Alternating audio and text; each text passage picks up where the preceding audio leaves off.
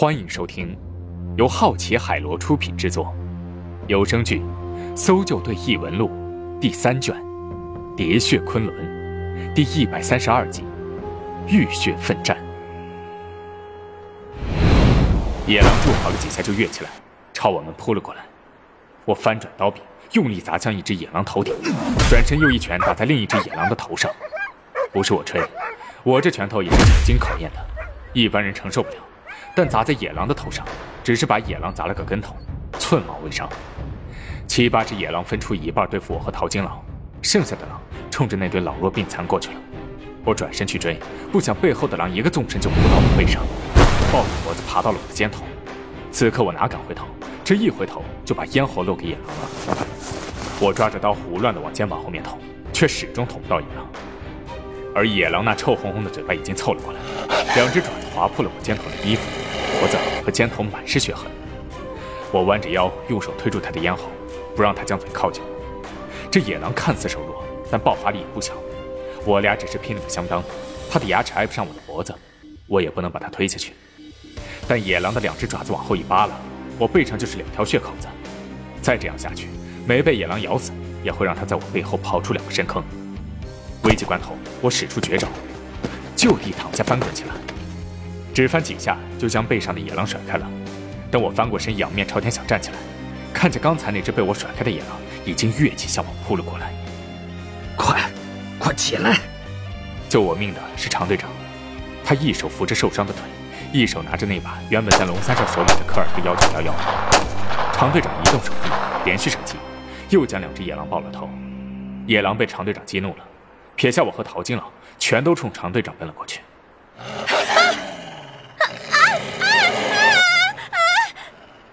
我刚要冲过去替常队长解围，却听到一声惊呼，接着就是一声凄厉的惨叫。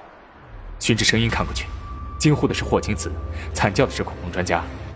一只野狼死死地咬住恐龙专家的手，霍青子在旁边一手拉着恐龙专家，一手握着木棍，对付着两只在他身边缠斗的野狼。霍青子此刻自身难保，他要是转头去对付咬住恐龙专家的野狼，必然会被另外两只野狼扑倒。情况危急。我像子弹一样奔过去，学着曹烨对付朱大将军的路子，用肩头狠狠地撞倒了那只咬住恐龙专家的野狼。恐龙专家依然在凄惨地哭喊着，那只野狼翻了几个跟头，站起来后，嘴里吐出两根手指。恐龙专家那只手血流如注，也看不出来是哪两根手指被咬掉了。我怒火顿生，大踏步地冲过去，一拳砸在了他后腰的脊梁骨上。那只野狼受到重创，在地上翻滚了一圈，想要站起来。但似乎他的脊梁骨被我那一拳砸断了，两条后腿疼得根本不敢使劲儿。我窜过去，一脚踢到他头上，彻底解决了这个麻烦。手指，帮我把手指捡起来。我正要冲过去，另一只野狼却跑了过来，把手指吃进了嘴里，还挑衅似的想发起进攻。我连忙跑到霍青子旁边，接过他手上的木棍，不断挥舞着，紧紧地守住周围，不让那只野狼靠近。腾出手的霍青子连忙从衣角扯下两团布条，开始给疼得又哭又叫的恐龙专家包扎伤口。这时，我眼角有个黑影闪过，小小的一点。我转头望去，原来是歪歪。这家伙不知什么时候从老林怀里钻了出来，独自在地上又跳又闹的。也许是看他太弱小，高傲的野狼根本没有理睬他。他一会儿冲着老林叫，一会儿又冲着野狼叫，都不知道他到底是在帮哪边。老林情况还算好。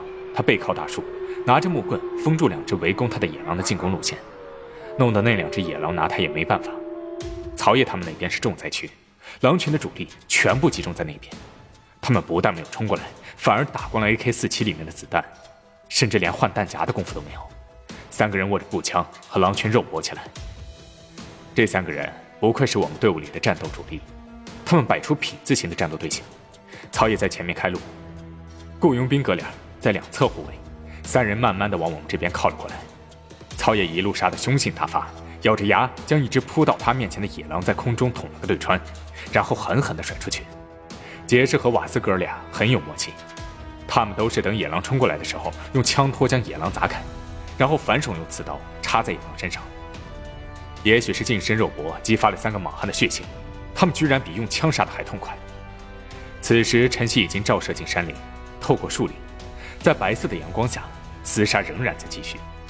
三个莽汉都衣衫破烂，满身伤口，人血狼血混在一起，犹如从地狱中走出的恶魔。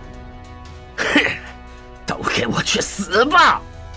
我回头望去，常队长此刻凶险无比，脚下三具野狼的尸体，周围还有四只野狼，其中有狠角色，也有后来加入的普通货色。常队长腿上被朱大将军捅了个窟窿的地方，此刻又鼓鼓的冒出鲜血。一只野狼已经咬住了常队长握枪的手腕，我想去救他，但是心有余而力不足。前面两只不断扑过来的野狼已经让我手忙脚乱了，剩下的几只野狼一起扑上去，将常队长扑倒在地上。常队长努力挣扎，但那只咬住常队长手腕的野狼怎么也不松口。让人惊讶的是，凶残成性的野狼在扑倒常队长后，并没有在他脖颈上张嘴便咬，而是分工明确的咬住了常队长的四肢。一直蹲在断石上冷眼旁观的狼王突然低嚎了一声，那四只野狼咬住常队长的四肢，拖着常队长往断石那边奔去。